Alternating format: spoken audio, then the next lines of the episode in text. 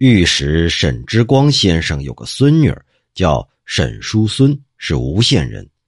他的父亲兄长死得早，由他的祖母来抚养。他的祖母是杨文书先生的妹妹，名叫杨芬，字是姚记，不仅擅长诗文，还画得一手好画，画花卉呀尤其精美。所以呢，这女孩叔孙的诗词文章都不错，画花卉也是尤其画得好。他小的时候就许配给我的侄子纪如贝，只可惜呀，还没等到出嫁。就病死了，在他病危的时候，我母亲去看望他，沈夫人哭着呼唤他的小名说：“赵孙呐，你祖婆婆来了，你睁眼认认呐。”当时他已经都昏迷了，听到这句话，却又睁开了眼睛，睫毛上挂着眼泪，抬起手抓着我母亲的手镯，我母亲就摘下手镯，亲自为他套在手腕上。他这才微笑着闭上了眼睛。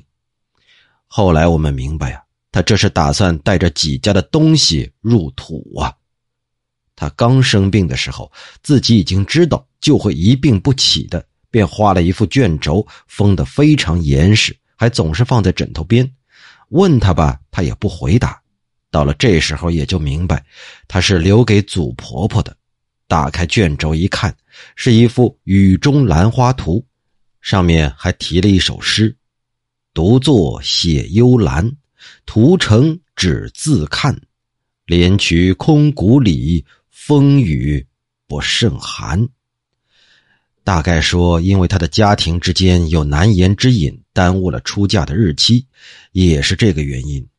我母亲又难过又可怜他，就打算买一块地把他给葬了。可我父亲姚安公说，按照礼法不能这么做。我母亲想了想，也就作罢了。后来，这姑娘的灵柩搭着货船运送了回去。我母亲还恍恍惚惚的梦见她哭着拜别呢。